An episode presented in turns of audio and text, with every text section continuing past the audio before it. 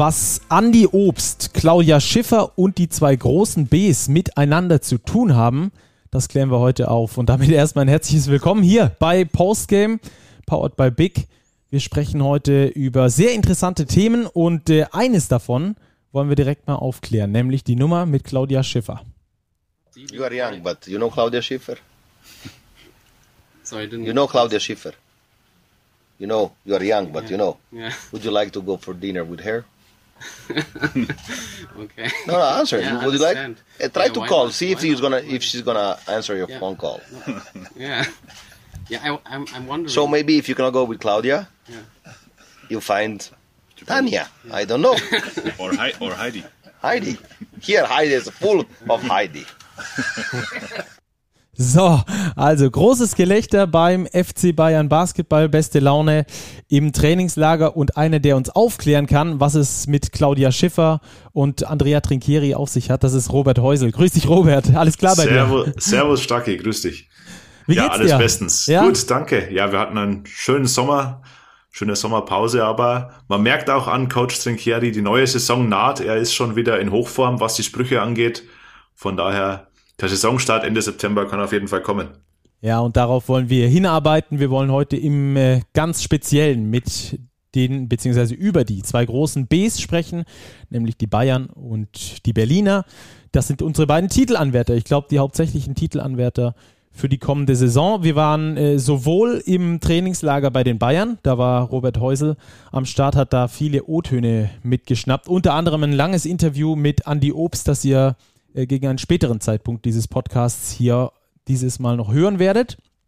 Und in Berlin bei der Pressekonferenz, da war unser Chefredakteur Martin Fünkele und hat da ein paar sehr interessante O-Töne von Marco Baldi, aber auch von Israel Gonzalez, dem neuen Alba-Coach, mitgebracht zur kommenden Saison. Also heute gehen wir auf die großen Bs ein und in den kommenden Folgen werden wir euch dann auf die kommende Saison vorbereiten. Und äh, Robert, was gibt's Besseres als äh, Saisonvorbereitung als das neue Big Sonderheft, oder?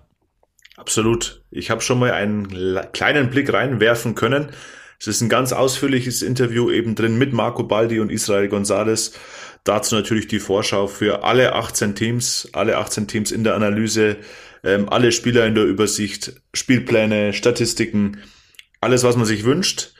Bei den Ab- Abonnenten dürfte das Heft schon angekommen sein. Im Kiosk nächste Woche unbedingt zuschlagen. Das, glaube ich, ist Pflicht für jeden Basketballfan in Deutschland. Ja, absolut. Also als Saisonvorbereitung schnappt ihr euch unsere Podcasts und natürlich auch das Big Sonderheft. Wurde wieder mit ganz viel Mühe und mit ganz viel Einsatz und Schweiß vorangetrieben und ähm, ja, ist ein großer Erfolg geworden. Ich habe äh, die Mannschaften aus Ludwigsburg, Heidelberg und Kreilsheim analysiert. Welche Mannschaften waren es bei dir, Robert? Ich habe mich um S. Olver Würzburg gekümmert, um Ratio Form Ulm und, und die Bayern. Ja, super. Gleich mal den ersten Gegner des FC Bayern Basketball in der BBL gleich mit analysiert. Ja, Also- stimmt. Genau. Taktisch klug. Ich glaube, Würzburg ist sogar schon der Zweite dann. Ja, ich glaube auch. Sehr gut, dann weiß ihr da auf jeden Fall schon mal, was auf dich zukommt. Äh, Ich hatte das Glück, äh, die MHP Riesen Ludwigsburg äh, begleiten zu dürfen und da gab es dieses Mal wieder ein munteres Bäumchen Wechsel dich und zwar genau nach der Abgabe der Texte beziehungsweise nach dem Druck. Ähm, Das war dann ein bisschen ungünstig. Naja, sei es drum. Äh, Man steckt eben nicht drin in den Mannschaften. Aber um die MHP-Riesen soll es ja heute nicht gehen, sondern um die zwei großen Bs. Und ähm, erklär doch mal, was hat es mit Claudia Schiffer da auf sich, diese Aussage von Andrea Trinchieri? Ja, es ging um die großen Veränderungen letztlich im Bayern-Kader. Der Umbruch war ja dann doch größer als von vielen vielleicht angenommen. Insgesamt neun neue Spieler, die jetzt im Kader stehen. Und es ging ein bisschen darum, ob man seine Wunschspieler bekommen hat. Und dann hat Andrea Trinchieri bildlich, wie man ihn kennt, eben das Bild von Claudia Schiffer bemüht. Ähm, er hätte natürlich immer gern den besten Spieler der Welt für seine Mannschaft. Es ist nur die Frage, ob der eben verfügbar oder erreichbar ist, genauso wie beim Anruf bei Claudia Schiffer fürs Abendessen. Unwahrscheinlich, dass sie an äh, rangehen würde oder zusagen würde. Aber ich glaube, er ist mit seiner Mannschaft doch ganz zufrieden. Er hat, glaube ich, den ein oder anderen Wunschspieler schon bekommen. Wir haben drüber gesprochen, oder du hast es gerade gesagt, neun neue Spieler, fünf neue Amis. Und äh, also außer Nick Weiler-Bepp ist keiner der Importspieler geblieben. Und äh, Trinkieri hatte da die Aussage getätigt, dass er Reynolds und Baldwin gerne behalten hätte. Ähm, das, für, das kam für mich, muss ich sagen, etwas überraschend, gerade bei Reynolds, der ja gerade zum Ende der Saison jetzt nicht mehr so richtig überzeugen konnte, auch nicht mehr die große Rolle gespielt hat, die er schon gespielt hat. Defensive äh, Probleme hatte immer wieder und auch Baldwin, der ja sehr eigen war, was seine Art und Weise anging. Ähm, dass man, also ich hatte eher das Gefühl, dass es da jetzt nicht äh, wirklich darum ging, die beiden zu halten. Wie siehst du diese Aussage von Andrea Trinchieri? Hm, ich glaube, da ist ein bisschen Kalkül dabei. Wir müssen erst mal sagen, es sind ja nur die Amis ausgetauscht. Also Importspieler sind ja noch ein paar andere dabei. Also Lucic ist zum Beispiel auch noch an Bord. Der ja. ist ja quasi der Kopf der Mannschaft. Bei Baldwin und Reynolds, ich glaube, man hätte beide schon gerne gehalten, allerdings nicht zu jedem Preis. Also ich glaube, man ist bei Wade Baldwin und bei Jalen Reynolds nicht an die finanzielle Schmerzgrenze gegangen.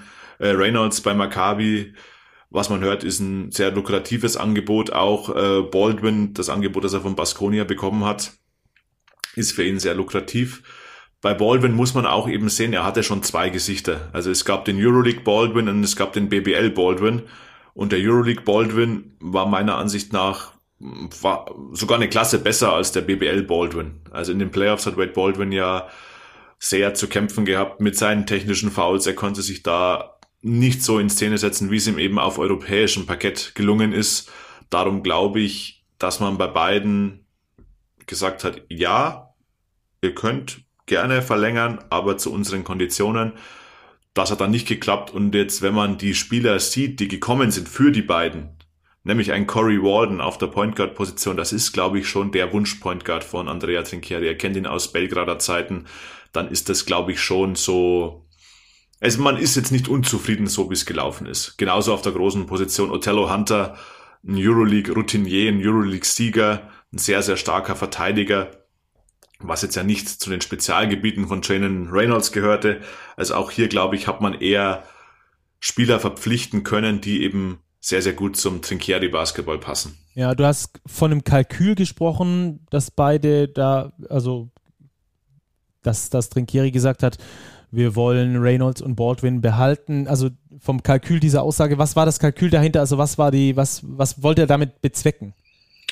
Ja, ich weiß nicht, ob er direkt was bezwecken wollte. Ich glaube, es geht mehr darum, die, Wertschätzung gegenüber der Mannschaft von der vergangenen Saison noch auszudrücken weil die Mannschaft war doch sehr erfolgreich. Klar, es hat am Schluss nicht für die Meisterschaft gereicht, aber man hat den Pokal gewonnen, man ist in der Euroleague sehr weit gekommen und jetzt kommt trotz dieser Erfolge so ein großer Umbruch. Für Außenstehende mag das verwunderlich sein. Ich glaube einfach, um trotzdem die Wertschätzung auszudrücken gegenüber diesen Spielern, die ja doch wirklich ihren erheblichen Beitrag geleistet haben zu diesem Erfolg, das einfach nochmal hervorzuheben. Jetzt hat man eine ganz neue Mannschaft, beziehungsweise nicht eine ganz neue Mannschaft, aber schon in vielen Facetten eine neue Mannschaft, die eben an diesen Erfolg anknüpfen soll. Und das, glaube ich, wird sehr, sehr spannend.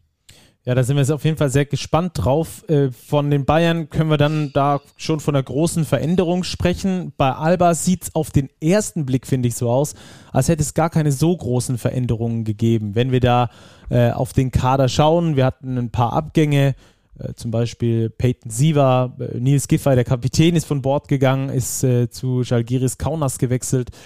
Und äh, auch Jason Granger, der zurück zu Baskonia gegangen ist, ist weg. Das sind theoretisch nur drei Spieler plus der Coach, der ja durch den früheren Co-Trainer ersetzt wurde. Ähm, aber ich finde, die Veränderung ist doch schon extrem, weil das eben drei solche, beziehungsweise mit Aito vier solche prägenden Protagonisten waren für die letzten Jahre von Alba Berlin, oder? Ja, da stimme ich dir voll und ganz zu. Das, auf dem Papier hat sich der Alba-Kader gar nicht so sehr verändert, aber es waren eben zentrale Stützen, die da jetzt weggebrochen sind. Ein Jason Granger war Finals MVP, Peyton Siever hat über Jahre bei Alba gespielt, Nils Giffey war das Aushängeschild der Alba-Organisation ähm, Simone Fontecchio hat sich hervorragend entwickelt, war absoluter Leistungsträger. Also es sind schon wirkliche Stützen weggebrochen und der Punkt, der am schwersten wiegt, ich glaube, da sind wir uns einig, Coach Aito. Er hat Alba zu dem gemacht, was sie jetzt waren mit dem Double, dem erneuten Double, äh, nicht Double, Double aus Meisterschaft, die letzten beiden Meisterschaften gewonnen, so wollte ich das sagen. Ähm, da wird es halt jetzt interessant sein, wie kann Israel Gonzalez dort anknüpfen? Kann er den Weg fortgehen? Welche eigenen Impulse bringt er eben ein? das ist dieses spanische System bei Alba sehr gut funktioniert, das haben wir jetzt gesehen und das muss sich jetzt schon alles neu zusammenfinden. Also trotz der wenigen Veränderungen gebe ich dir vollkommen recht. Ich glaube, da muss sich erst so eine neue Hierarchie, eine neue Struktur bilden, um dann dort wieder anzuknüpfen. Ja, ich glaube, da können wir auch gleich nochmal ein bisschen intensiver auf den Kader gucken bei den Albatrossen. Ähm, ich würde aber gerne jetzt einen Ton einspielen, den wir von der Pressekonferenz der Albatrosse äh, bekommen haben, von unserem Chefredakteur Martin Fünkele, äh, wo Baldi, Marco Baldi, äh, was über Israel González sagt. Äh, fand ich sehr interessant. Und ähm, ihr entschuldigt doch ganz selbstverständlich, hoffentlich, die Fotografen im Hintergrund, die so ein bisschen störend sind beim Audio, aber halb so wild. Also, let's go. I cannot say we do not expect that he does the same as Aito. Yeah. Of course, he knows what what what he takes from his experiences, and this is not only Aito, but this is also Aito. But it's not only Aito. Let's say Aito school or hmm. Aito approach.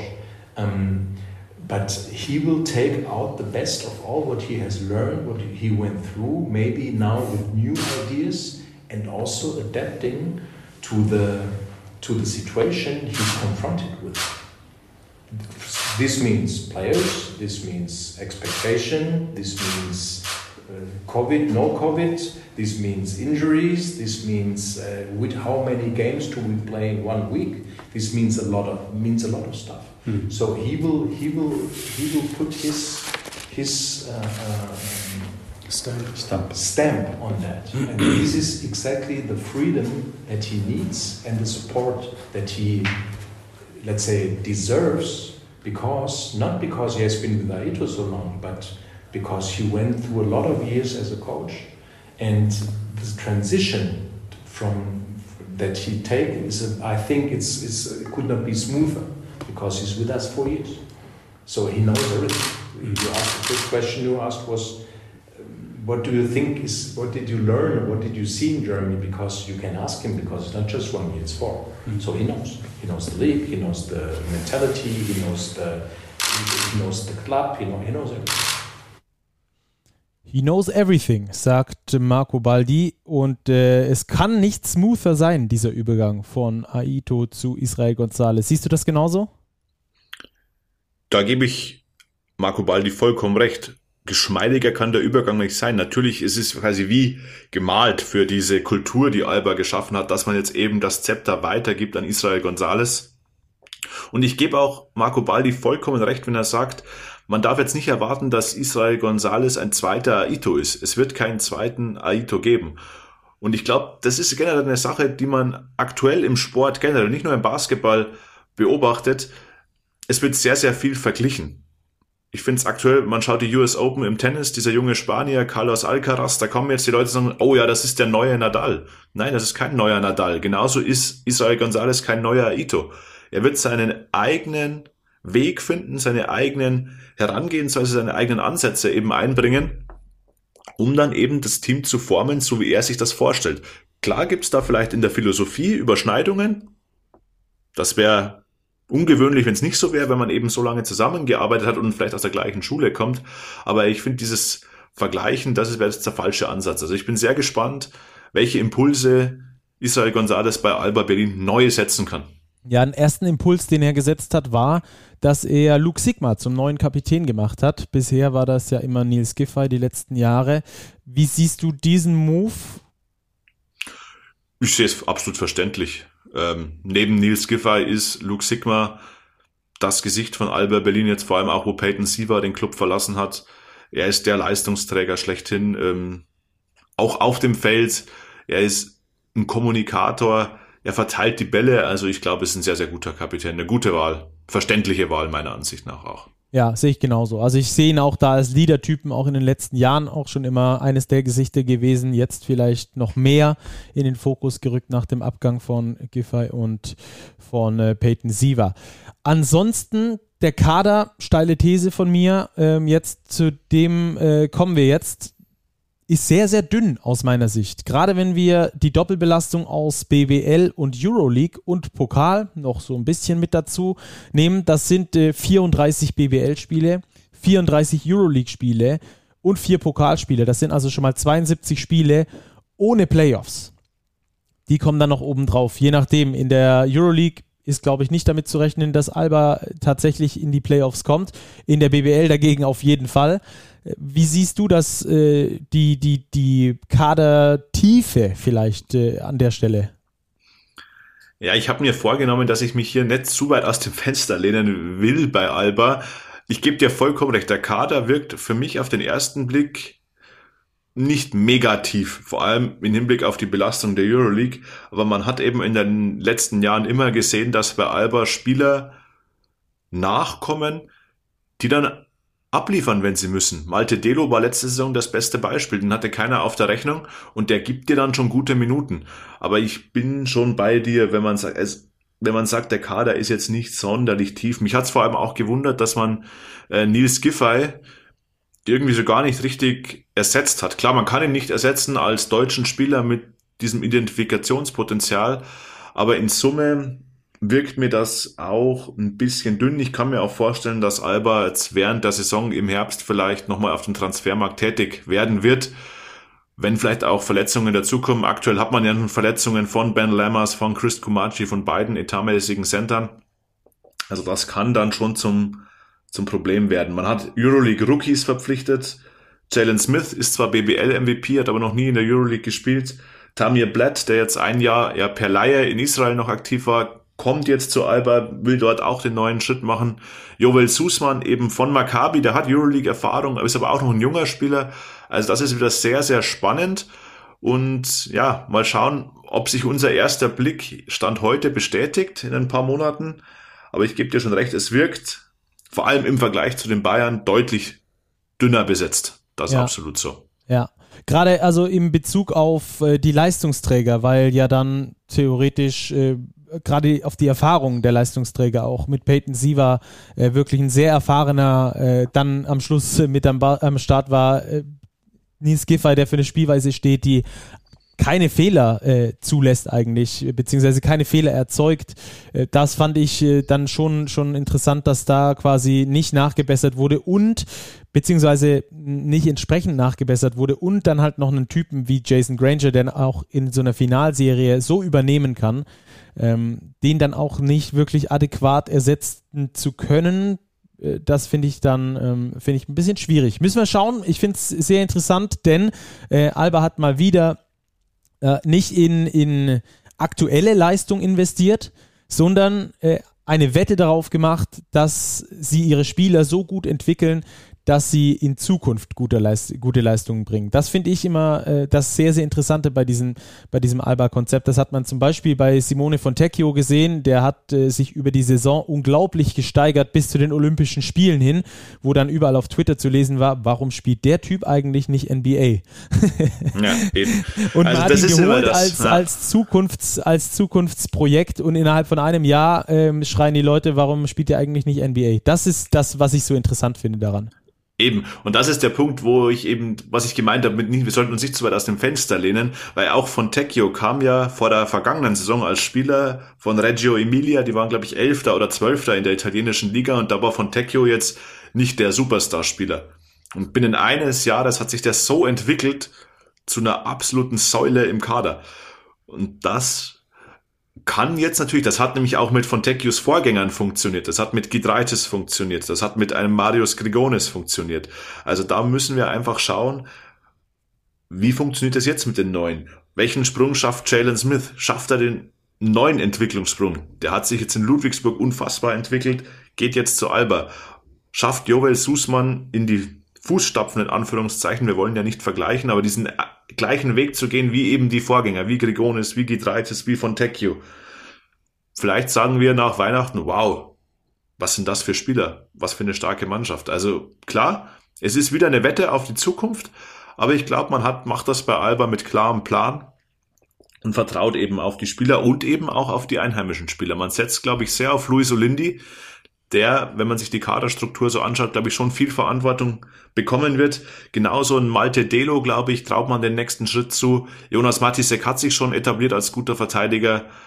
Mit Christopher Tilly kommt ein neuer Spieler dazu, also der, ein junger Spieler aus dem eigenen Programm. Also man geht diesen Weg sehr, sehr konsequent weiter und das finde ich auch wirklich gut, dass man eben Vertrauen hat in das, was man tut und das zeichnet Alba Berlin aus. Ja, auch äh, eine Personalie, über die wir vielleicht noch sprechen können. Äh, Stefan Peno hat jetzt äh, im vorletzten Jahr sich verletzt, kaum gespielt, dann an Rasta Fechter ausgeliehen gewesen, dort keine gute Saison gespielt, das müssen wir so deutlich sagen, äh, auch ähm, ich glaube auch als Kopf der Mannschaft nicht wirklich funktioniert, abgestiegen mit Fechter, äh, aus der Laie zurückgekommen zu Berlin, besetzt dort jetzt einen der Ausländerspots. Wie siehst du die Personalie Stefan Peno?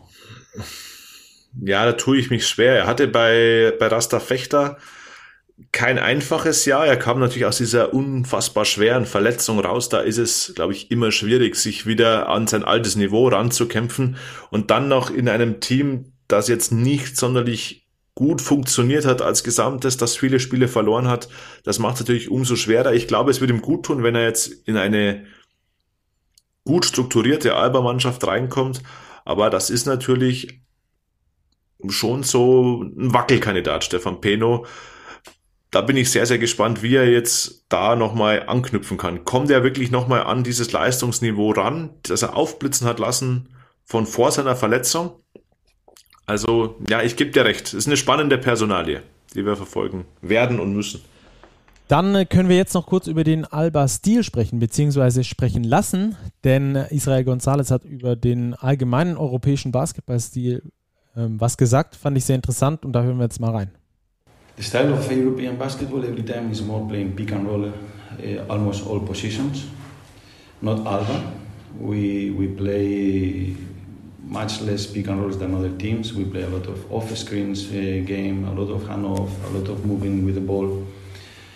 I think this is because uh, not only because you take advantage of the situation, it's, just, it's also because the rules are forcing to the coaches to play like this. For example, uh, we are losing the, the game in the low post because uh, it's very difficult to make basket when someone is pushing you with the two hands, uh, fighting with you, and they don't, don't let you. Plus, the court I think is getting smaller with uh, every time the players bigger and faster.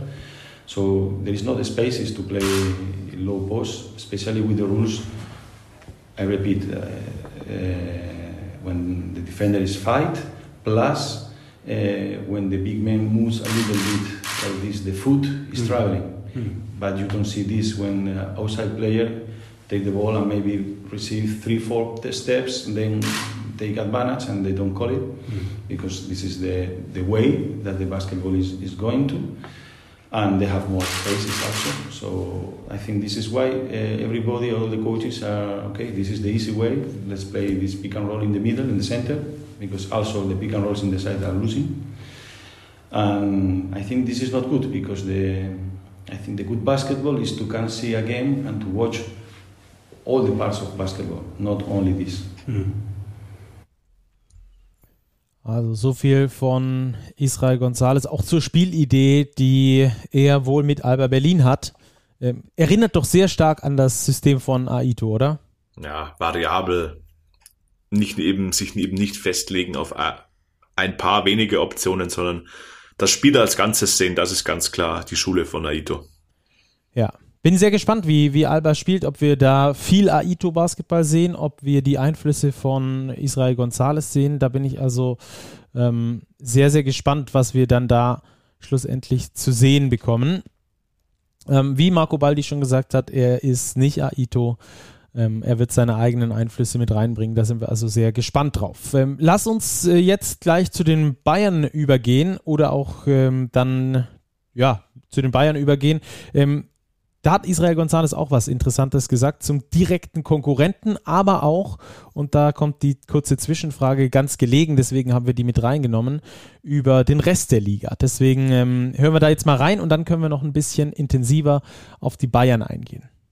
Like like almost all the years. They they, they build uh, normally very good uh, teams with uh, very good players, and uh, what we have to do is to be a better team. But uh, for the moment, they they are doing a very good uh, good team. Compared to them, you've been pretty conservative this year in the summer. You just brought, brought in um, three players. Um, is that enough to challenge Munich? Well, we have to challenge Ulm, we have to challenge uh, Bamberg, Bonn. So uh, there is a long way way to, to do, and let's see if we are able to to to fight against Bayern. I think they are in, in a very good point, in a good very good position with the team that they have done. And as Marco says, uh, it has been unbelievable to beat them these last two years, but. Uh, I think it's um, difficult to, to think that uh, can happen again. Uh, we were going to try 100%, but we know the difficulties that we are going to, to have um, because there is another teams also that uh, are included in this uh, top group.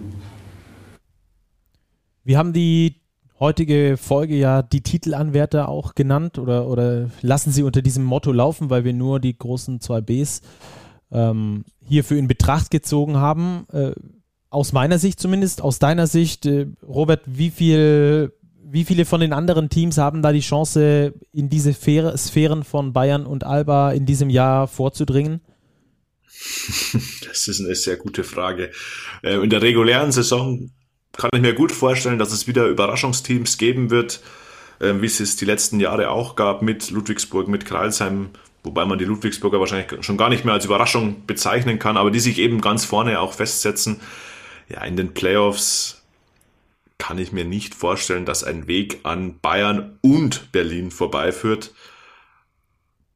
Das kann ich mir aktuell wirklich noch nicht vorstellen. Also ich glaube, dass auch der neue deutsche Meister München oder Berlin heißen wird.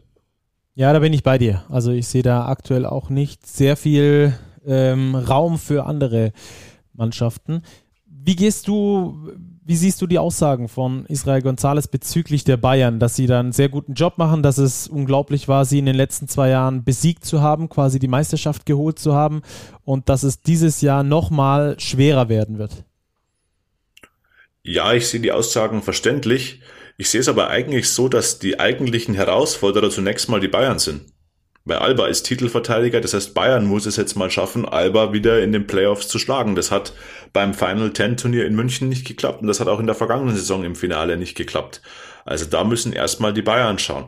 Klar, wenn man jetzt mal die beiden Kader auf dem Papier nebeneinander legt, dann würde man vielleicht schon sagen, okay, die Bayern sind Favorit.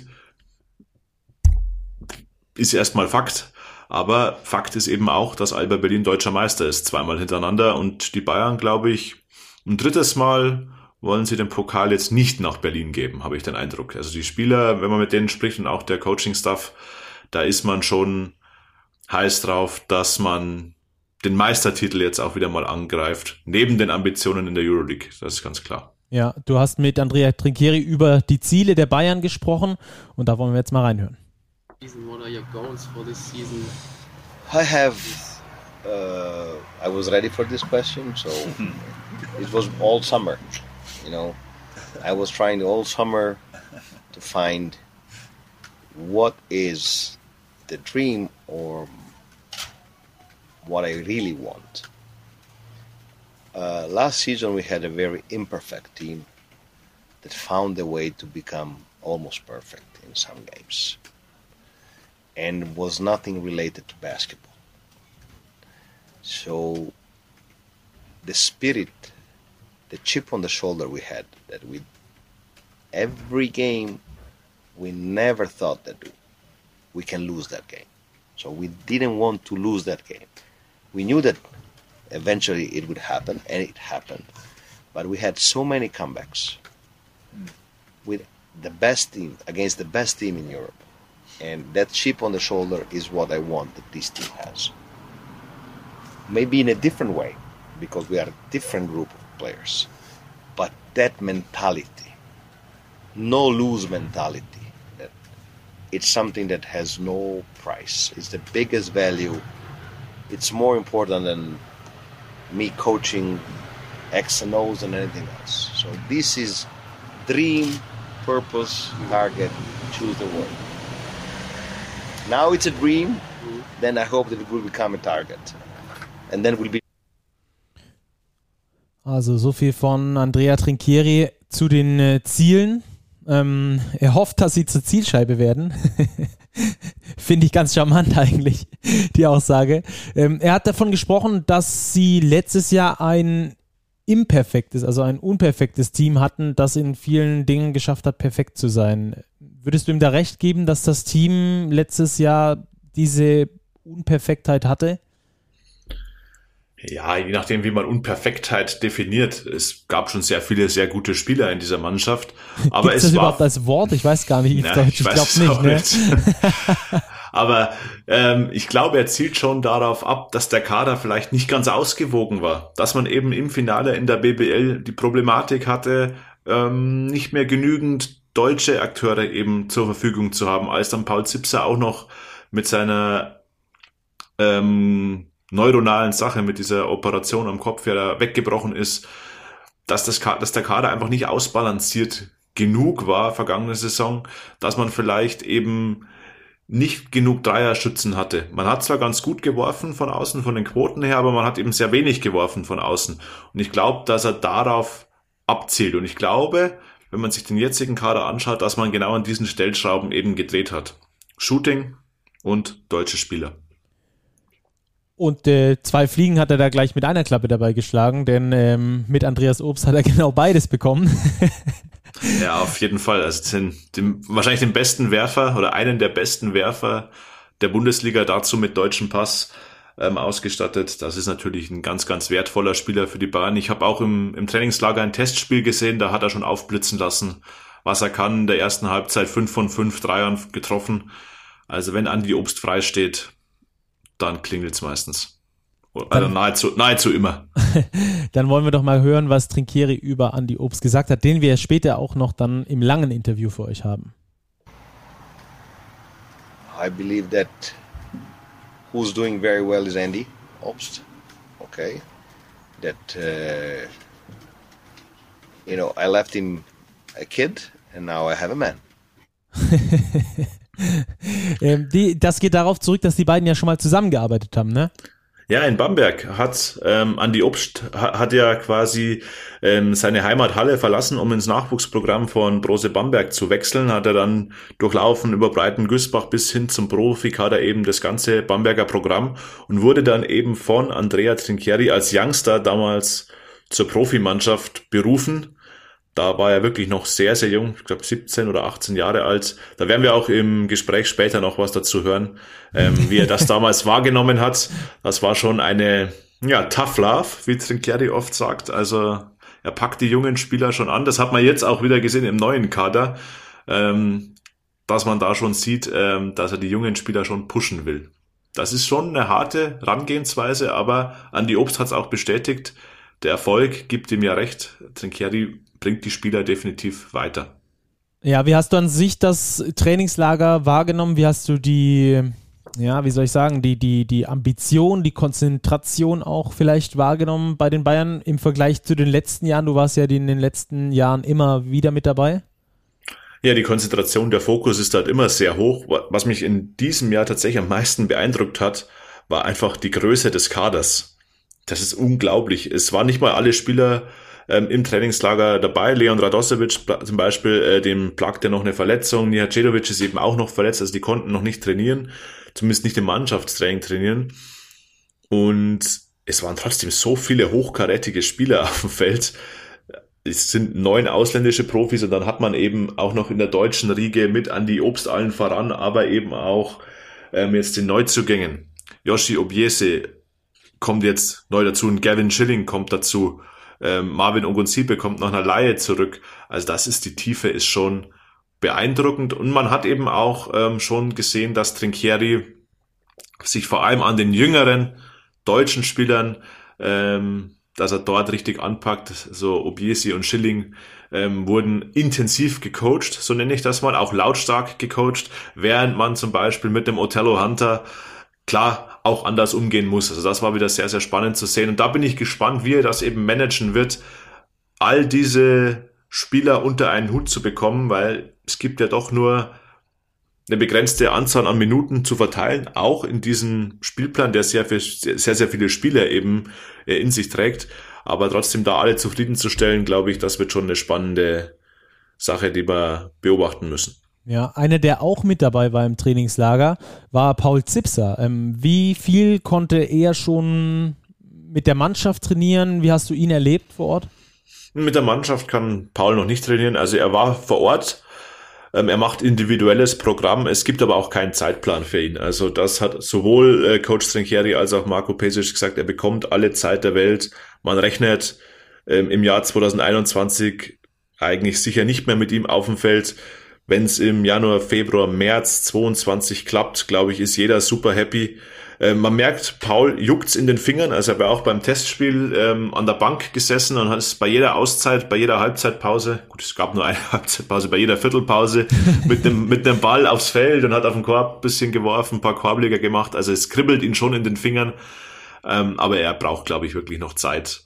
Aber es ist schön zu sehen, dass es ihm augenscheinlich gut geht, dass er arbeitet, dass er bei der Mannschaft sein kann. Ich glaube, das ist sowohl für ihn wichtig als auch für die Mannschaft, dass er da einfach das Gespür hat, Teil der Mannschaft zu sein.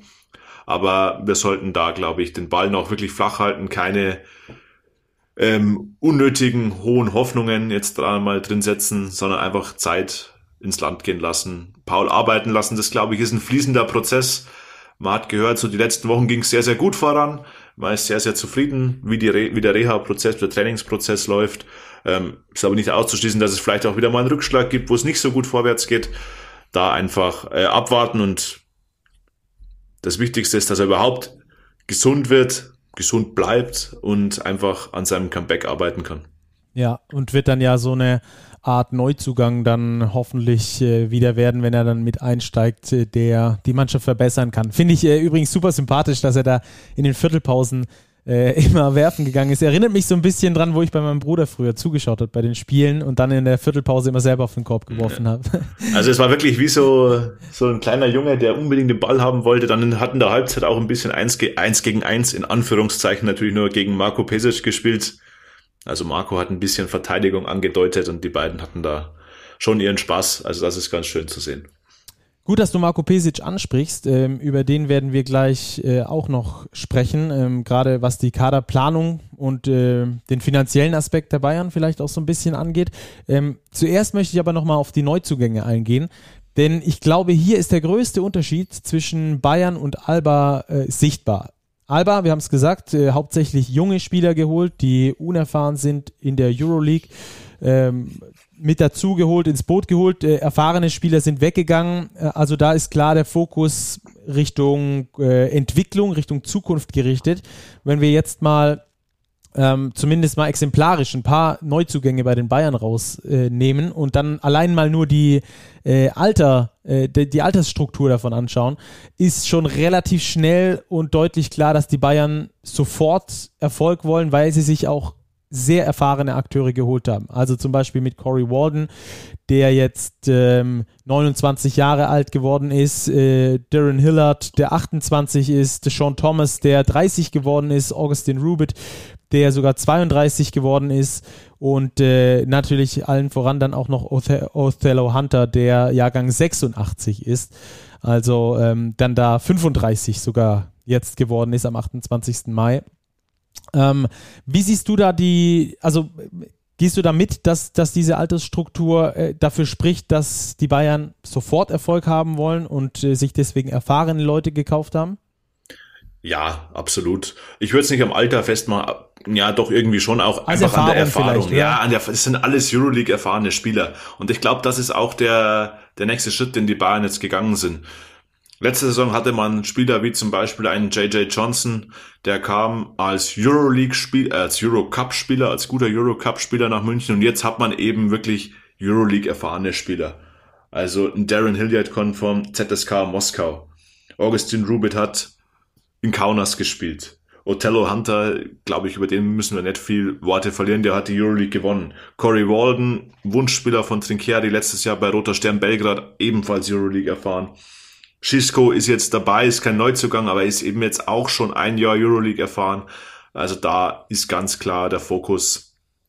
Dort will man Erfolg haben. Ganz klar, man will beide nationalen Titel angreifen und man will auch in der Euroleague wieder in die Playoffs kommen, was natürlich unfassbar schwierig wird, weil die Euroleague einfach sehr, sehr stark ist, sehr, sehr ausgeglichen wieder sein wird. Also ich erwarte das ähnlich wie im vergangenen Jahr, dass man eben viele, viele Mannschaften hat, die um die Playoffs kämpfen werden. Das ist ein ganz, ganz enges Kopf-an-Kopf-Rennen werden wird.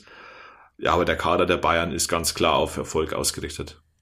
Letztes Jahr war ja genau das eines der Probleme bei den Bayern, dass sie, also in Anführungsstrichen Probleme, äh, dass sie in die Euroleague Playoffs gekommen sind, dass es quasi keine Spiele zum Abschenken gab, um junge Spieler, äh, jungen Spielern Spielzeit zu geben, in der Euroleague beispielsweise.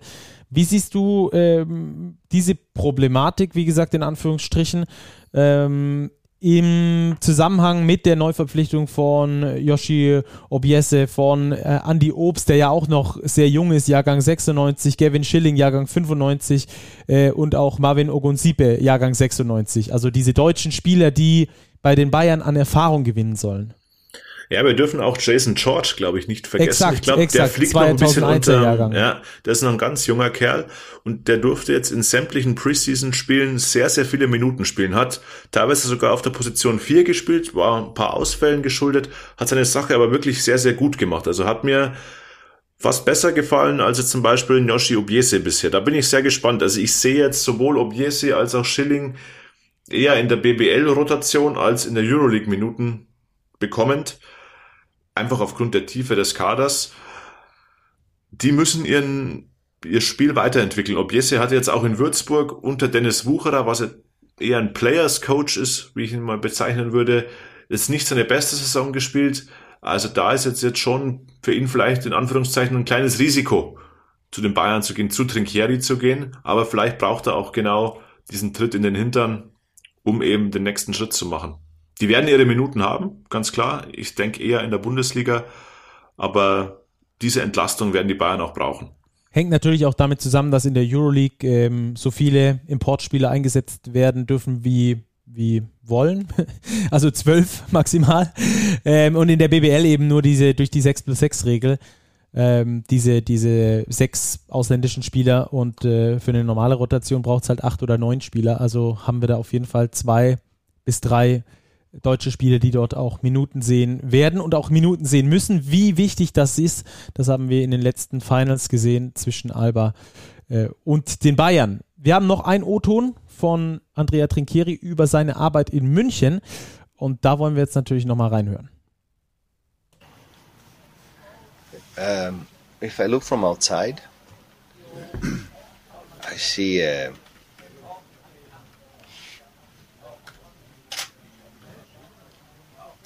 a sleeping giant or you know when you make the barbecue you leave and you come back after one hour you see the ashes and under the ashes you have something super hot and burn. My job my ultimate job is to wake up the giant or to light the fire. Get the fire burning yeah.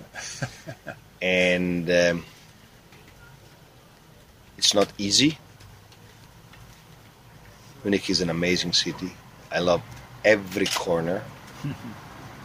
I didn't have the chance to smell the people, to have the fans in the arena.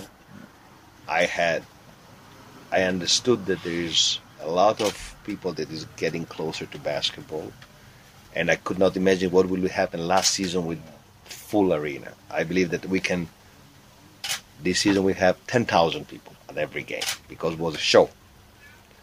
And a big city like Munich needs something to go besides football. Because you need, there's so many things you can do, and you need to keep this growing, okay? And um, I know that it won't be a job of one night, okay? But uh, if I'm able to drive my team through this couple of years before we have the new arena, then the sky is the limit.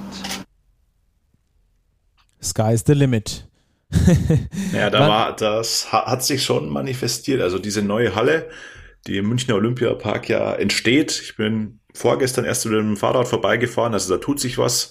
Es geht voran. Die, glaube ich, soll so ein bisschen der Dosenöffner sein für den Durchbruch ganz nach vorne in die europäische Spitze. Und das war erstaunlich. Es haben sowohl Trinkieri als auch einige Spieler eben erklärt, die Bayern unterscheiden sich schon von ihrer Struktur von anderen Euroleague-Teams. Man hat so ein Barcelona, wo halt viel Geld ausgegeben wird, das dann von der Fußballabteilung kommt, die aber eigentlich auch kein Geld hat, aber irgendwie geht's dann doch. Oder eben von russischen Vereinen, wo eben andere Geldgeber vielleicht da sind oder türkischen Vereinen.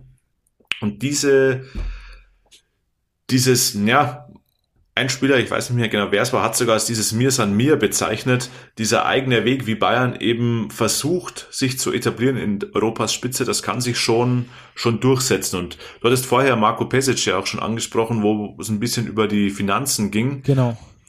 Er meinte, Spieler und Agenten achten jetzt seit der Corona-Krise schon noch mehr darauf. Klar sollte das Gehalt auch stimmen, aber eben auch darauf, welche Rahmenbedingungen habe ich, in welcher Stadt lebe ich, was ist für die Familie geboten und so weiter. Und da glaube ich, das sind Punkte, mit denen München schon ähm, punkten kann. Einfach als sehr, sehr gutes Gesamtpaket im europäischen Basketball. Und wenn dann die neue Halle kommt, glaube ich, ähm, will Bayern sich etabliert haben als Playoff-Team in der Euroleague. Ambitioniert, nicht einfach, aber definitiv machbar. Wann kommt die neue Halle? Was ist da der Zeitplan? Der Zeitplan ist meines Wissens, dass es Ende 2022 fertiggestellt werden soll. Also man wird es nicht ganz zum Saisonbeginn schaffen, 22, 23, aber so angepeilt war November, Dezember. Sehr schön. Äh, ganz lustig auch. Ich habe einen Tweet von Tyrese Rice vor ein paar Monaten gelesen, wo er äh, ausdrücklich empfohlen hat, dass man doch äh, an seine Profikollegen äh, doch in Deutschland zu spielen, weil dort eben auch die äh, Krankenversicherung beispielsweise für die komplette Familie übernommen wird, was man in ganz vielen anderen Ländern nicht hat. Also das ist vielleicht auch nochmal so ein kleiner Standortvorteil, den man dann da in Deutschland sogar hat. Äh, klingt komisch, weil man sonst die Standortvorteile eher in Spanien oder Russland erwarten würde, zo, äh, steuertechnisch beispielsweise, dass einfach mehr äh, Netto vom Brutto übrig bleibt. Aber äh, das könnte ein kleiner Standortvorteil sein, auch für den FC Bayern dann im internationalen äh, Vergleich. Ein schlafender Riese, so hat er es bezeichnet, ist der FC Bayern. Ähm, auch auf europäischer Ebene aus deiner Sicht?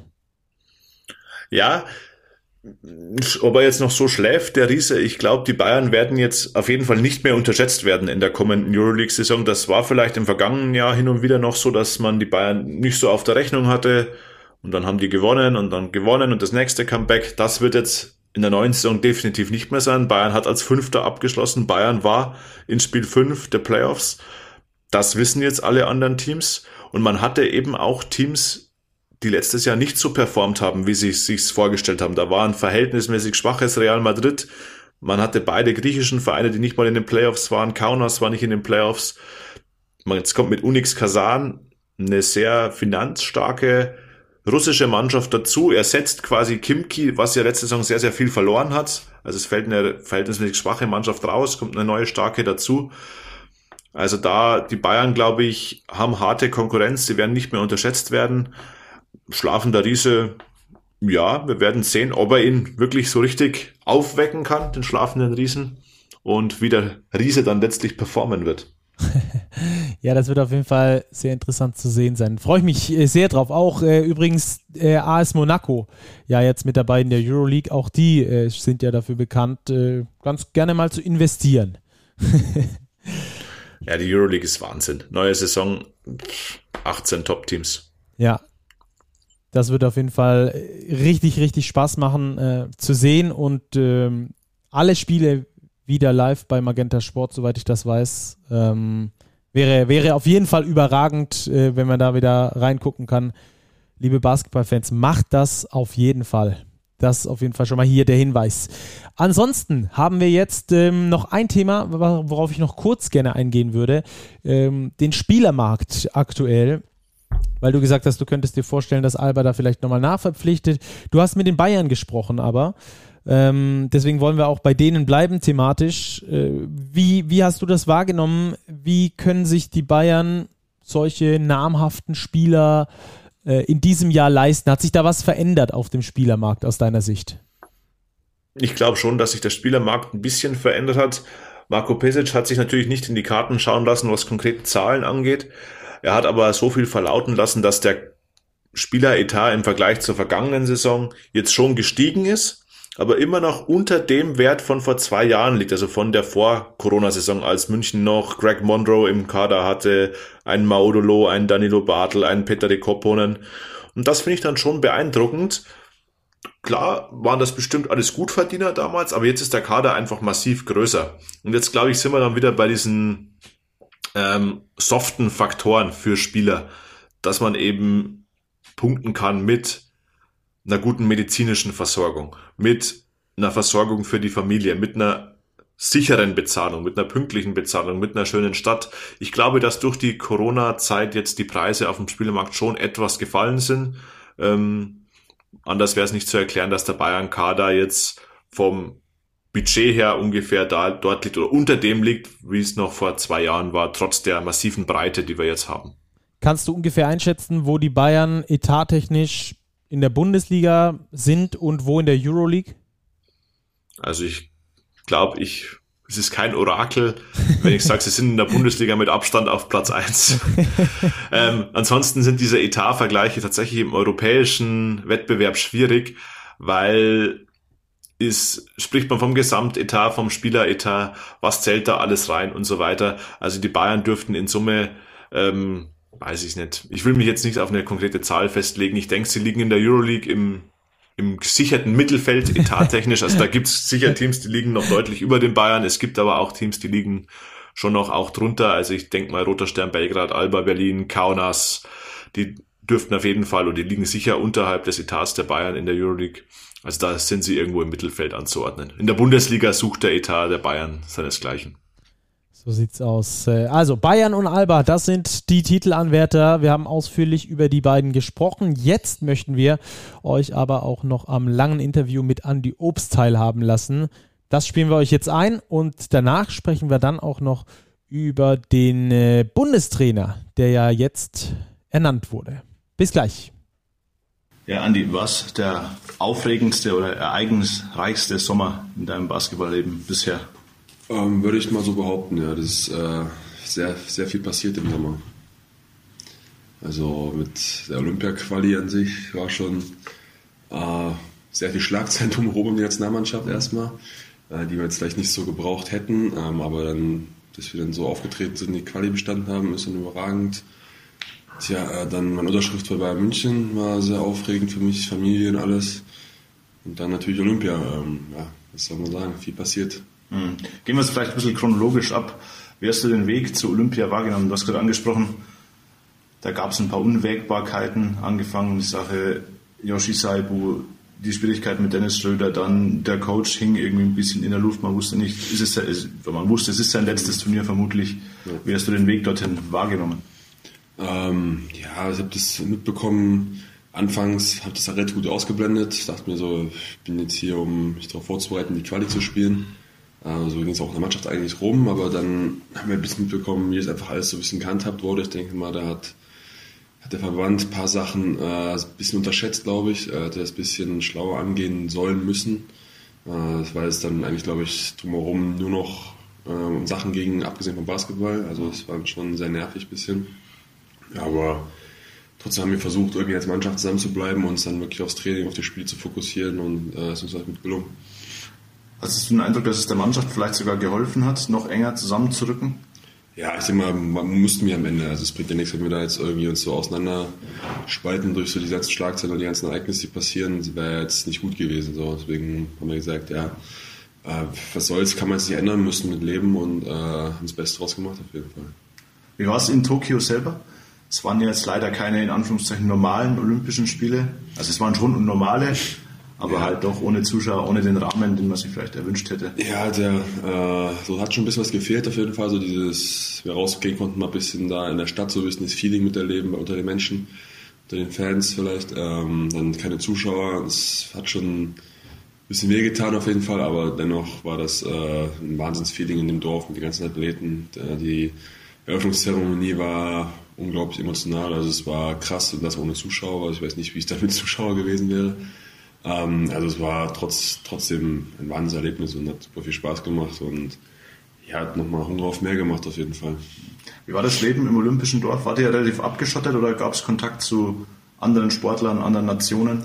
Nee, wir hatten schon Kontakt zu anderen Nationen, anderen Sportlern gehabt. Ähm, klar, im Dorf war überall Maskenpflicht angesagt, war jetzt nicht gern gesehen, wenn jetzt irgendwo große Aufläufe so Menschen waren, ähm, aber sonst, wie gesagt, ist man halt jedem mal irgendwo begegnet und dann mal ein bisschen sich ausgetauscht, ein bisschen gequatscht. Ob es eine Kantine ist, eine Mensa, klar war dann überall so ein bisschen eine Plastikkabine am Tisch, das war auch ein bisschen uncool, dann konnte sich mit dem Gegenüber so eigentlich nur unterhalten, musste immer irgendwie so rumschreien, aufstehen, drüber brüllen. Nebenan ging es ein bisschen, aber ähm, ja, aber so war schon eigentlich im Dorf konnte man sich frei bewegen, konnte man eigentlich dort alles machen, äh, bis auf die Maskenpflicht, aber ich meine, das geht schon mal klar. Hast du jemanden getroffen, ähm, den du dir vielleicht ein, ein, Vorbild aus einer anderen Sportart oder jemand, den du noch gar nicht kanntest und der dich dann beeindruckt, beeindruckt hat? Man hat so viele Leute kennengelernt, so welche, die so im College sind, einfach ein bisschen schwimmen so oder äh, auch dann läuft da immer so ein äh, Novak Djokovic vor ihm her. Ja, Karabatic steht dann in der Wäschelinie so vor einem auf einmal. Das ist dann war dann schon sehr beeindruckend. So, und dann sieht man die ganzen Basketballer, Luis Gola, Pau Gasol, die dann ihre letzten Olympischen Spiele äh, betrieben haben. Also es war schon sehr krass zu sehen, was für viele Sportler und äh, Größen da rumlaufen. Es wirkte so, wenn man es auf Social Media verfolgt hat, ein bisschen wie so, so ein großer Klassenausflug mit dieser Kantine und der Wäschelinie. Hast du es auch so wahrgenommen? Ja, so ein bisschen auf jeden Fall. Auch so wie, so wie wir so gehaust haben, so, hatten so ein Sechs-Apartment mit drei Doppelzimmern. Ähm, und ja, wie gesagt, man hat das Nötigste da gehabt, ein Bett, einen Schrank so klein äh, dann ein kleines Badezimmer ähm, und ja, ein Tisch, ein paar Klappstühle. Das war's, aber irgendwie macht das Ding macht es auch so ein bisschen aus. Also es war cool, man lebt mit den Nötigsten, man beschäftigt sich viel mit den anderen Jungs und so und man ist ja auch viel unterwegs gewesen. Also war ja eigentlich schon immer ein guter Zeitplan gewesen, sechs Training oder Essen und dies und das. Also es war schon viel los, aber es hat es irgendwie rausgemacht, ja. War es so, wie du es dir vorgestellt hast? Weil Olympia ist ja doch für einen Sportler vermutlich eines der allerobersten Ziele. Man hat nur alle vier Jahre überhaupt die Möglichkeit, Zeit zu nehmen. Nee, das hat mich auf jeden Fall schon meine Erwartungen ein bisschen übertroffen, muss ich sagen. Jetzt auch durch Corona, weil ich dachte, ich, ah, wie wird's und hm, bestimmt schwer, das irgendwie zu genießen. Bestimmt sind wir da wirklich so, dürfen wir nicht mal aus der, aus der Wohnung raus wahrscheinlich, außer zum Essen vielleicht, aber äh, am Ende hat mich das voll übertroffen, so dieses Feeling und die ganzen Menschen da war schon sehr, sehr krass. Mhm. Danach gab es wenig Zeit zum Durchschnaufen. Hattest du Zeit für Urlaub? Na, Urlaub nicht direkt mehr. Ich war eine Woche zu Hause in Halle bei Familie, habe überlegt, ob ich nochmal wegfliege irgendwo, aber dann wäre es mir auch nicht so stressig gewesen, jetzt vier Tage ruhig fliegen, dann bist du drei Tage in Halle. Dann musst du da alle besuchen, Hallo sagen und es wäre alles ein sehr straffer Zeitplan gewesen. Dann habe ich gesagt, ich bleibe jetzt eine Woche zu Hause und mache das alles ein bisschen äh, entspannter, muss ich sagen. War auch ganz gut vielleicht, um die Sachen zu verarbeiten. Wie hast du das sportliche Abschneiden bei Olympia gesehen? Letztlich war es Viertelfinale. Mhm. Mehr als vielleicht viele Leute gedacht haben. Ja, ich denke, man hat auch nicht viel erwartet. Ähm, klar, mir sagt man einen Sieg geholt. Der am Ende hat zwar gereicht, das Viertelfinale, aber äh, so mit dem Auftreten äh, gespielt haben, größtenteils bin ich sehr zufrieden. Also ich denke mal, wir können schon mit erhobenen Hauptes da rausgehen. Aber ich denke mal, ist noch Luft nach oben auf jeden Fall für uns gewesen. Ähm, hätten vielleicht das Italien-Spiel nicht verlieren dürfen, denke ich mal. Ähm, und gegen Australien waren wir auch immer mal wieder dran. Am Ende haben wir gemerkt, dass sie schon sehr abgezockt sind. Wir mussten da ein bisschen Lehrgeld zahlen, aber am Ende kann man schon relativ zufrieden sein, würde ich sagen. Auf Vereinsebene, Basti Dodet hat dich als The Most Wanted Allmann bezeichnet. Ja, ja was, was sich da mal einfällt, ist auch interessant. er war aber vermutlich auch so ähm, der deutsche Spieler auf dem Markt, der vermutlich das höchste Potenzial hatte, irgendwo zu unterschreiben. Wieso hast du dich letztlich für den Wechsel nach München entschieden? Ähm, ich habe mir alles ein bisschen Zeit, äh, Zeit gelassen nach der Saison. Ähm, ich kam relativ früh nach der Saison schon auf direkte Gespräche mit Daniela oder mit Andrea hinzu.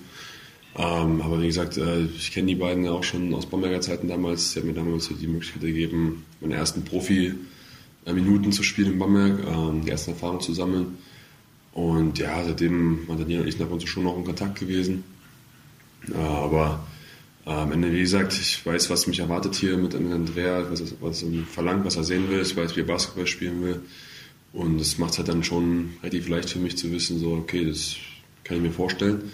Und dann auch so ein paar familiäre Sachen, die so einfach gepasst haben. Und ich dachte, okay, das soll jetzt irgendwie schon äh, cool sein, jetzt für die Bayern zu spielen. Und habe mich dann letztendlich dann relativ simpel dafür entschieden. Hast du auch Optionen im Ausland gehabt zum Beispiel? Ja, es gab Gespräche auf jeden Fall, aber äh, wie gesagt, äh, ist bei Bayern einfach am besten gepackt, gepasst.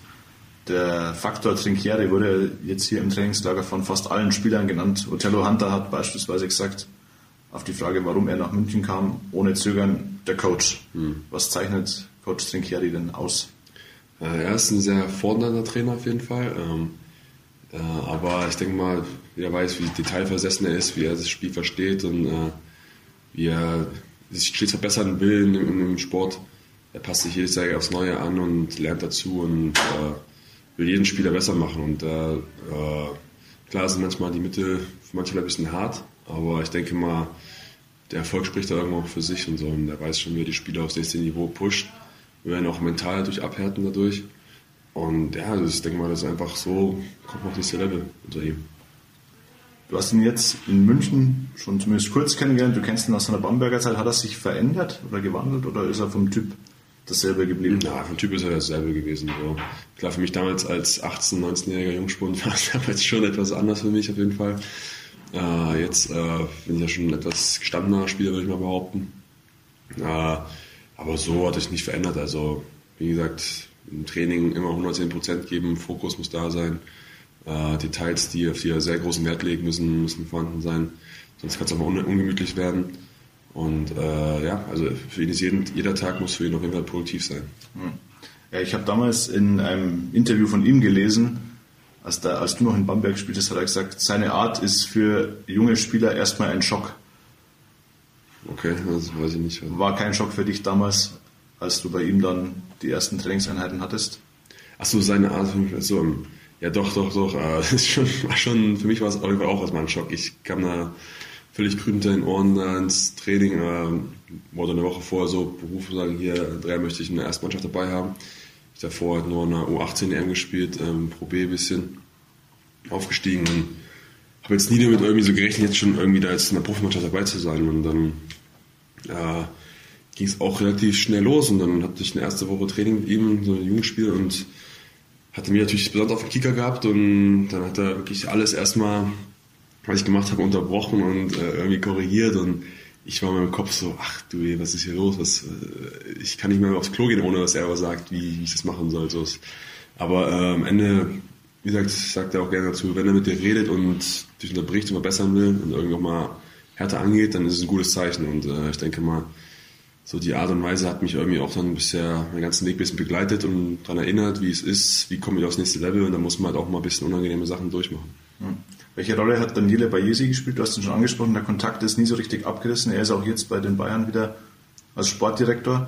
Er hat dich auch sehr, sehr gelobt bei deiner Verpflichtung jetzt. Ja, ähm, wie gesagt, immer ein gutes Verhältnis gehabt mit ihm. Ähm, und wie gesagt, ich weiß, wie die beiden, wie Andrea und er arbeiten wollen, worauf sie hinausarbeiten in der Zukunft, was deren Ziele sind. Und äh, wie gesagt, da stimme ich auch drüber ein. Das klingt alles sehr cool für mich kann mich identifizieren mit und ähm, ja, also deswegen hat es mich gut gepasst einfach. Die beiden haben jetzt beide unabhängig voneinander deine Arbeitseinstellung gelobt. Ähm, würdest du sagen, der, der bisherige Karriereweg passt da ganz, ganz, ganz gut? Also du bist sicher nicht den einfachen Weg gegangen. Du bist dann von Bamberg, dieses Jahr in Gießen, dann in Gotha gespielt, dann sogar einmal die, die Herausforderung in Spanien. Hm dass das deinem Naturell ganz gut entspricht, sich da sukzessive hochzuarbeiten? Ja, klar. Also, wie gesagt, es gibt halt verschiedene Wege, wie man es irgendwie aufs nächste Niveau schaffen kann. Und für mich war es halt damals dieser Weg, ähm, nach Gießen, um einfach mal so konstant Minuten in der Bundesliga zu bekommen. Dann in Erfurt äh, ein bisschen mehr die Rolle des Leistungsträger übernehmen. Dann die Auslandserfahrung und ja, also man hätte auch vielleicht woanders hingehen können in Deutschland und schon mal ein bisschen mehr Geld verdienen können, dies und das, aber ob mich das dann auf Zukunft mehr und mehr aufs nächste Level bringt, ist halt dann auch die Frage. Und äh, wie gesagt, für mich war wichtig, einfach so die Erfahrung zu sammeln, die ich gerade vielleicht brauchte. Wie gesagt, das erste Jahr war es mit Minuten sammeln in der BBL. Das zweite Jahr in der BBL ein bisschen mehr Leistungsträger übernehmen.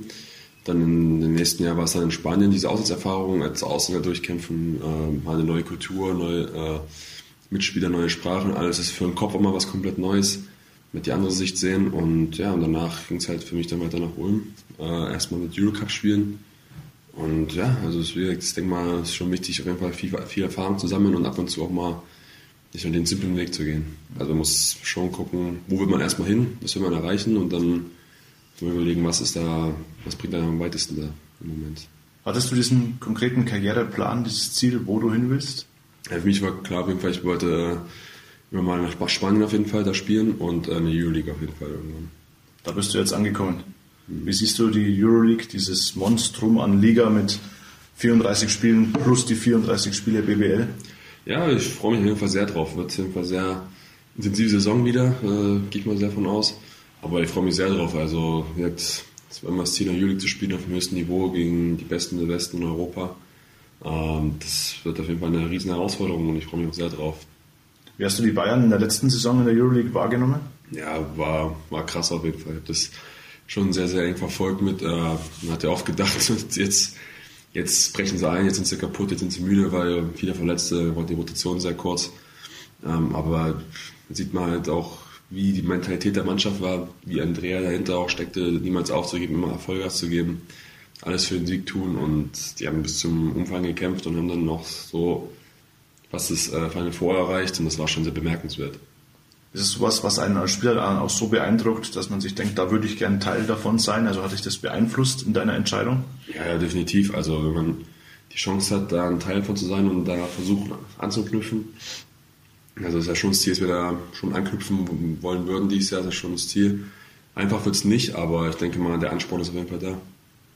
Wie siehst du die Mannschaft der Bayern bis jetzt? Klar, es ist früh in der Vorbereitung, Dennoch ist es ein sehr, sehr großer Kader, vermutlich der größte Kader, den ein BBL-Team überhaupt hatte, mit, ich glaube, 17 Profis, mhm. die es sind.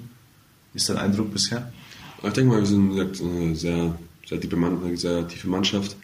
Ähm, das ist, denke ich mal, auch nötig mit der ganzen, ganzen Belastung, die wir dieses Jahr haben werden. Muss man auch für andere Fälle mal bereit sein. Und ich denke mal, wir haben eine äh, gute, talentierte Mannschaft. Physisch jetzt vielleicht nicht die größte bisher, aber schon eine physische Mannschaft wo jeder seine Rolle verstehen wird und äh, alles geben wird. Und ja, ich denke mal, sind auch alles gute Jungs auf jeden Fall, macht sehr viel Spaß bisher. Aber wir sind auch noch so ein bisschen in der Erfindungsphase, aber bisher sind die ersten Wochen schon, äh, sehen schon nicht schlecht aus. Der Coach hat angesprochen, dass so die Achse Lucic-Hunter das Rückgrat sind. Wie ist es so ein Euroleague-Champion in der Mannschaft zu haben? Ja, auf jeden Fall sehr wertvoll. Also das merkt man sofort an.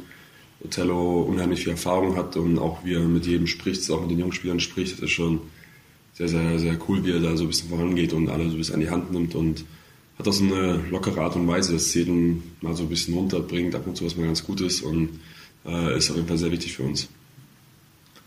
Ähm, du hast die Rolle angesprochen ihr habt viele Spieler, vor allem auf den Guard-Positionen ist die Dichte sehr, sehr hoch. Vor allem auch auf deiner Position, auf der Shooting Guard-Position gibt es mit Nihacedovic, mit Jaramaz, mit Weilerbett, mit dir ähm, eine Breite. Siehst du es eher als Konkurrenzkampf oder als Aspekt, in dem ihr euch sehr, sehr gut ergänzt gegenseitig? Ich denke mal, wir ergänzen uns super, weil das ist so auch das Ziel hinter der, der ganzen Verpflichtungen, die sind immer alles so gewesen. Ich denke mal, die werden jetzt hier keine Verpflichtung holen, sechs Konkurrenz groß und mäßig.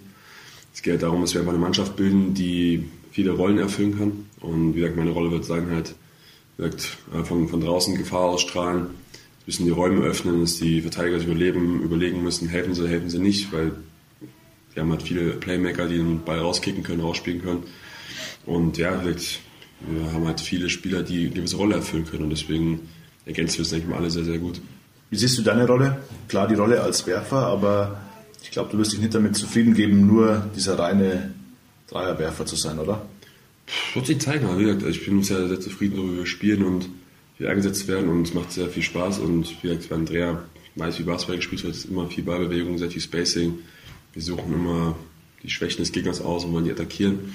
Und von daher ist jetzt nicht so, ich sage, ich gebe mich nicht nur mit der Rolle des Werfers zufrieden. Also, ich sage, wir sind jetzt eine Mannschaft, wo es heißt, Erfolge zu holen auf jeden Fall. Und da ist mir jede Rolle, jede Rolle irgendwie recht zum, zum Sieg beizutragen. Mhm. Wie siehst du das Verteidigungssystem mit den vielen Switches? Da sind ja auch die Guards besonders gefragt. Ja, also äh, jetzt bei Andrea immer sehr physisch und sehr viel defensiv orientierte Mannschaft. Ähm, ist auf jeden Fall interessant auf jeden Fall. Für mich auch noch eine kleine Umstellung, muss man sagen. Aber wie gesagt, ich fuchse mich da auch relativ schnell rein und äh, wie gesagt, es ist ja auch viel so, wie wir als Mannschaft damit umgehen. Und ja, von daher habe ich da jetzt eigentlich jetzt nicht so die großen Probleme erstmal mit gehabt. Woran arbeitest du in deinem Spiel aktuell noch am meisten? Der Wurf, der sitzt, das hat man jetzt auch in den ersten Vorbereitungsspielen gesehen. Da ist um, der ähm. Rhythmus da. Wo siehst du noch Potenzial nach oben? Jetzt zur Zeit äh, erstmal mal gucken, dass mein Körper so ein bisschen fit halte, so, oder zumindest halt gut einmal erholen zwischen den Trainings und alles.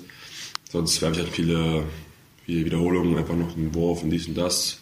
und mache halt so meine normalen Routinen, halt aus dem Dribbling ein bisschen werfen, ein bisschen dies, ein Floater und alles. Also so hat man halt seine Routinen, die man einfach weitermacht. So, ja. In deinem letzten Jahr in Ulm, glaube ich, hast du dich im Pick-and-Roll-Spiel deutlich verbessert. Ähm, das hatten wir auch im Heft. Ich glaube, dein Schnitt pro Ballbesitz ging von 0,8 auf über einen Punkt pro Ballbesitz in Pick-and-Roll-Situationen. Ist es das, wo du sagst, da bin ich den nächsten Schritt gegangen, spielerisch? Ja, ich denke mal schon, dass ich da in der Hinsicht so was mit dem Ball attackieren, jetzt so Pick and Roll schon einen großen Schritt gemacht habe letztes Jahr. Äh, wie gesagt, da haben wir viel dran gearbeitet in der letzten Saison mit Coach Jacka, Coach Morris. Haben da viel mit mir gearbeitet und ähm, ja, das war schon ein Riesenschritt auf jeden Fall. Du hast auch erzählt, dass du viel an deinem Körper gearbeitet hast im Bereich Kraft. Ähm, glaubst du, dass es das auch braucht, um in der Euroleague zu bestehen? Ja, klar, also die Liga ist schon eine sehr physische Liga. Vor allem, ich denke mal, wird auch, es ist eine Liga, die defensiv auch sehr viel switchen, deswegen wird es schon sehr physisch. Deswegen, äh, dass ich jetzt der größte Bodybuilder-Pumper sein muss, ne, aber äh, äh, einfach so sich physisch darauf vorbereiten, dass man stabile, starke Beine hat, die ist äh, schon wichtig. Wie würdest du aktuell deinen körperlichen Zustand beschreiben? Weil du gesagt hast, du hattest ja quasi keine Pause. Du hast mit Ulm die Saison zu Ende gespielt, dann ging es direkt zur Quali, dann Olympia, dann eine Woche Heimaturlaub, aber dann jetzt schon wieder Saisonvorbereitung. Ja, so eigentlich ganz gut. Klar, jetzt ist eine Vorbereitung, da ist immer sehr viel Pensum, viel Trainingspensum, viel Reisen, viele Trainingsspiele. Deswegen merke ich jetzt schon ein bisschen noch die schweren Beine und so und dies und das, aber dann sieht mein Körper im Rhythmus und äh, fühlt sich soweit trotzdem ganz gut an und sobald irgendwann die Saison näher rückt, wird, es, wird die Vorbereitungstraining ein bisschen weniger werden, ein bisschen, ein bisschen weniger intensiv. Da wird dann sich dann das Alter ein bisschen mehr erholen, aber soweit kann ich mich jetzt auch nicht groß beschweren. Mhm. Lass uns mal über deinen Wurf sprechen. Ähm, du bist schon immer ein guter Werfer. Kommt es nur durch Training? Ist es Talent? Ist es die Technik? Was zeichnet einen guten Werfer für dich aus? Ähm, ja, ich denke mal, ich, ich habe halt schon früh angefangen, einfach viel zu werfen. Im Garten meiner Großeltern, dann auf Freiplätzen einfach viel geworfen. Habe damals viele äh, Spieler angeguckt, die die einen schönen Wurf hatten, die mir gefallen haben. Also einen schönen Wurf hätte ich auch immer gern. Da hatte ich so ein bisschen nachgemacht immer. Ja, und dann, wie gesagt, so lang, mit dem Training langsam einfach viele Wiederholungen werfen, viel dran arbeiten. Jetzt nicht auch nicht nur Catch and Shoots, ja auch nicht immer so, kann man schon machen, aber dann viel auch mal so sehr game-like Würfe, so aus der Bewegung, aus dem Sprint, äh, Transition-mäßig, so ein bisschen Cardio mit einbe einbeziehen. Ja, also wie gesagt, dazu, dass man jetzt viel sich darauf vorbereitet auf spielnahe Würfe nimmt, denke ich mal. Hm. Wer waren deine Wurfvorbilder? Boah, gab es viele, so klar, Dirk war so der erste Spieler, der so, den du so verfolgt hast, der so einen coolen Wurf hatte. Dann Ray Allen, dann weiß ich nicht, Marco Petsch hatte damals auch eine relativ äh, schicke Klebe, Klebe gehabt mit der linken Hand. Äh, fand ich auch ganz cool, als Nationalmannschaft manchmal zu sehen. Ähm, ja, aber es gab viele, viele Spieler, die mir einfach gefallen haben und da habe ich halt von jedem so ein bisschen was mitgenommen einfach. Mhm. Zumindest versucht, ein bisschen mitzunehmen. Jetzt hast du bei den Bayern unterschrieben. Welche Ziele hast du dir gesetzt für diese Etappe jetzt in München mit Euroleague? Persönlich und auch als Mannschaft? Ja, persönlich dachte ich mir erstmal einfach äh, Fuß fassen hier in, in München, äh, meine Rolle erfüllen, in der Euroleague Fuß fassen, mich da so etablieren. Und dann, äh, ja, also Ziele für die Mannschaft. Ich denke mal, wir beiden spielen immer Titel mit. Also das war schon das Ziel, Titel gewinnen. Und in der Euroleague äh, wollen wir halt, wenn es geht, wieder in die Playoffs erreichen. Wie wichtig sind Titel für dich? Jetzt hast, hast du diesen, diesen Karriereweg sukzessive nach oben. Es ging jetzt national na, noch nicht immer um Titel. Mit Ulm habt ihr immer einen Pokal und auch in deinem Final Ten Turnier drum gekämpft. Mhm. Nee, also Titel ist, ist ja irgendwas Besonderes. Also ich denke mal, wenn man einen Titel mitspielen kann, dann sollte man das auch tun und sollte auch alles dafür geben, weil ich glaube, es gibt nichts, nichts Tolleres, jetzt in einem Verein diesen Titel zu gewinnen. Äh, und das spricht natürlich auch für die Mannschaft, spricht für, für, für die ganzen Spieler an sich, dass sie einfach titelhungrig sind. Und äh, das, da lohnt sich die ganze Arbeit nochmal, wenn man einen Titel hat in, in der Saison, die ganze Arbeit, die man reingesteckt hat, dann nochmal eine Belohnung dafür. Denkst du auch, dass es ein besonderer Druck ist, in München jetzt Titel holen zu müssen? Vor allem jetzt, wo Alba den Bayern zweimal den Titel weggeschnappt hat? Ähm, ich denke mal, der Druck ist schon irgendwo ein bisschen da. Äh, ist immer, glaube ich, jetzt, wenn man eine Top-Mannschaft spielt, äh, wie bei äh, Bayern. Deswegen, äh, aber wie gesagt, wir wollen jetzt hier Schritt für Schritt angehen, wollen uns erstmal als Team finden, dann einen guten Saisonstart haben, äh, Bundesliga, in der Euroleague und dann Ende der Saison natürlich arbeiten wir darauf hin, am Ende da im Finale zu stehen und dann die Trophäe hochzureißen. Das ist natürlich, worauf wir äh, hinblicken eigentlich. Aber wir wollen es erstmal Schritt für Schritt angehen. In der Euroleague sind die Playoffs natürlich wieder das Ziel. Ich glaube, die Euroleague ist noch ausgeglichener als im letzten Jahr. Ist das ähnlich? Ja, also die Euroleague ist jedes Jahr sehr, sehr stark. Also da kann wirklich alles passieren und da kann jeder Punkt mal zwischen Playoff oder keine Playoff-Teilnahme entscheiden. Deswegen äh, wird das eine sehr knackige Angelegenheit, aber ich denke mal, jeder geht da mit denselben Chancen hinein. Jetzt kommen die Zuschauer zurück. Ähm, freust du dich drauf? Ja, riesig. Also wird Zeit nach dieser komischen Saison letztes Jahr ohne Zuschauer. Es war äh, sehr, sehr anstrengend so für den Kopf auch zwischenzeitlich. Es war schon sehr, sehr mies. Aber jetzt endlich wieder mal Zuschauer in der Halle begrüßen zu dürfen, ist ein super Gefühl. Denkst du, dass die Zuschauer auch die, den Ausgang von Spielen beeinflussen können? Ja, ich denke mal schon. Auf jeden Fall ist, kann man schon in der Halle, wenn dann nochmal die Fans dabei sind und dann nochmal Stimmung machen.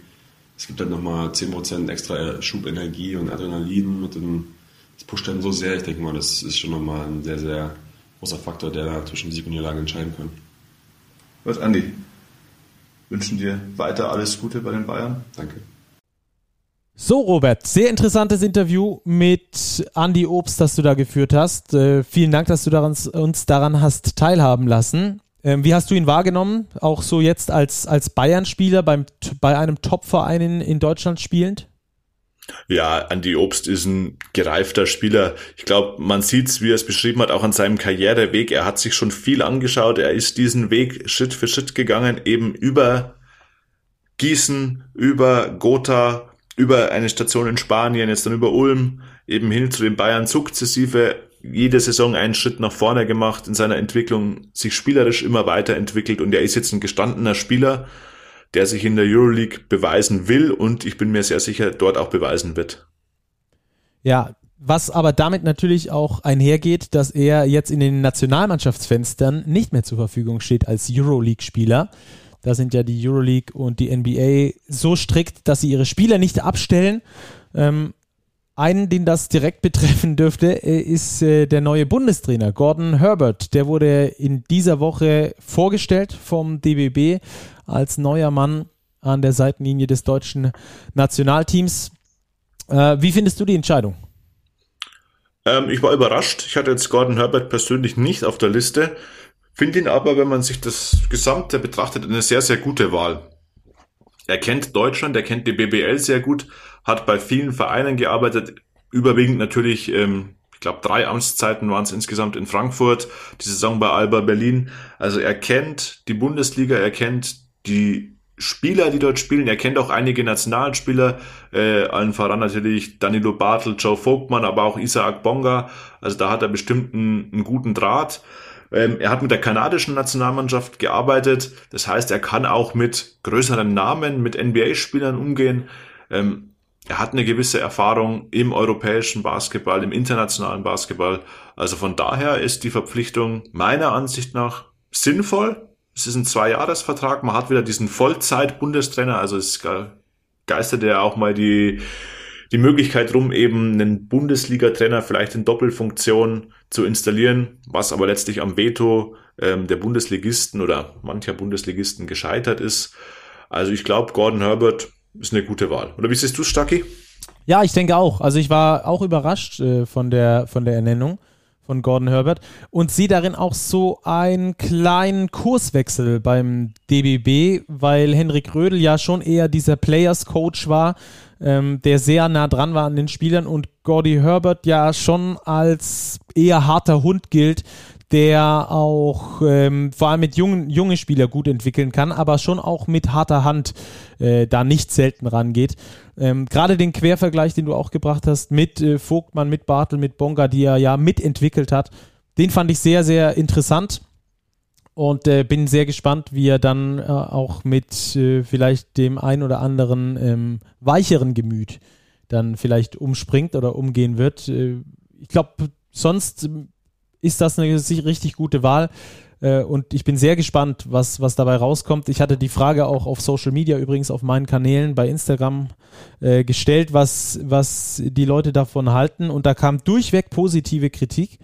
Das fand ich sehr interessant. Äh, das hat man ja bei Henrik Rödel jetzt nicht unbedingt so gehabt. Auch äh, zu Beginn schon kamen da ähm, ein paar Stimmen, die gesagt haben, das ist nicht der richtige. Ähm, das fand ich jetzt sehr interessant, da die, die Reaktionen auch darauf, äh, die ich persönlich dann auch bekommen habe. Natürlich, ähm, ähm, ja, bin, bin sehr gespannt, wo, wo es da hingeht. Und äh, es ist ja von großer Bedeutung auf jeden Fall, weil die nächste Eurobasket dann in Deutschland stattfinden wird.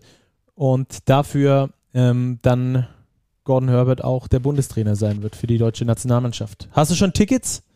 Ich habe noch keine Tickets, aber ich habe die Kampagne des DBB schon gesehen. Also sie empfehlen ja wärmstens, sich Tickets zuzulegen. Von ja, daher so müssen, wir, müssen, wir, da eventuell noch zuschlagen. ich habe schon zugeschlagen, tatsächlich. Du hast dazu ich habe direkt die ganze Familie eingedeckt mit Tickets. Ähm, vielleicht bin ich auch arbeitsmäßig dort, dann ähm, werde ich das Ticket dann natürlich nochmal ähm, an äh, weitere Familienmitglieder weitergeben. Ja, aber die, das, Einzelteam, das Einzelteam-Ticket, beziehungsweise das, das Ta Einzeltagesticket, die sind jetzt auch in den Verkauf gegangen. Und entsprechend lohnt es sich da, ähm, glaube ich, zuzuschlagen. Die Eurobasket dann nächstes Jahr in Deutschland. Haben wir dafür auch noch ein bisschen Werbung gemacht. Das ist doch schön, ja, auf jeden oder? Fall. Basketball-Highlight. Nächstes Jahr wird eh erst 2022 Basketball in Deutschland. Wir haben die EM, wir haben das Euroleague Final Four in Berlin. Ja. Wir haben die Zuschauer zurück in den Bundesliga-Hallen.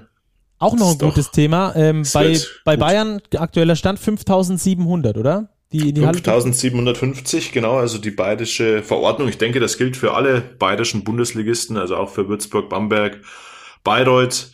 Bei Ulm weiß ich es gar nicht. Wie, wie ist es in Ulm? Die Halle liegt in Bayern, oder? Ja, die Halle liegt in Bayern. Dürfte das für Ulm eventuell auch gelten? Ähm, bis 5000 und dann vom der restlichen Kapazität die Hälfte. Also für den Audidom eben mit 6500 Plätzen Fassungsvermögen 5000 und von den 1500 Plätzen, die noch übrig sind, 50 Prozent. So ergeben sich die 5750 Plätze, die eben besetzt werden dürfen, Stand heute. Ähm, die Verordnung gilt meines Wissens vorerst nur bis Anfang Oktober, daher sind noch nicht so viele Spiele dadurch abgedeckt, aber ich denke und hoffe, wenn sich das alles ähm, einspielt, dann wird man da auch daran festhalten können. Ich habe auf der Bayern Homepage auch schon gesehen, dass es Tickets zu kaufen gibt dafür. Also ähm, hoffentlich bleibt das dann alles so. Das wäre auf ja, jeden Fall was. Die Zuschauer für alle Standorte in der BBL nicht nur finanziell wichtig, einfach Basketball ist ein Sport für Fans, ist eine mitreißende Sportart und live ist Basketball einfach am schönsten. Amen. Amen. So, das war's dann erstmal von den Titelanwärtern für diese Folge. Aber wir haben natürlich in den kommenden Tagen noch ähm, die Vorbereitung für die kommende Saison. Zum einen natürlich über unser sehr detailliertes Sonderheft, das ihr unbedingt kaufen solltet, wenn ihr es nicht schon als Abonnent erhalten habt. Da ist es also ab dem 14.07. Äh, in den Kiosks. Die Abonnenten sollten es schon zugeschickt bekommen haben. Und äh, natürlich unsere folgenden Podcasts. Wir werden in den kommenden Tagen die Mannschaften, die anderen 18 bzw. 16 Mannschaften nochmal detailliert analysieren. Wir werden ein Power Ranking machen und so weiter und so fort. Also unsere Empfehlung für euch, einfach mal dranbleiben und äh, den sozialen Kanälen des Big Magazins folgen. Dir vielen Dank, Robert, für deine Zeit wie immer. Hat großen Spaß gemacht. Ja, wie immer, Stacki. Wir sind heiß auf die Saison. So sieht's aus. Wir hören uns in den nächsten Tagen ja öfter. Bis dahin, macht's gut und äh, bis ganz bald. Hier war Postgame, powered by Big.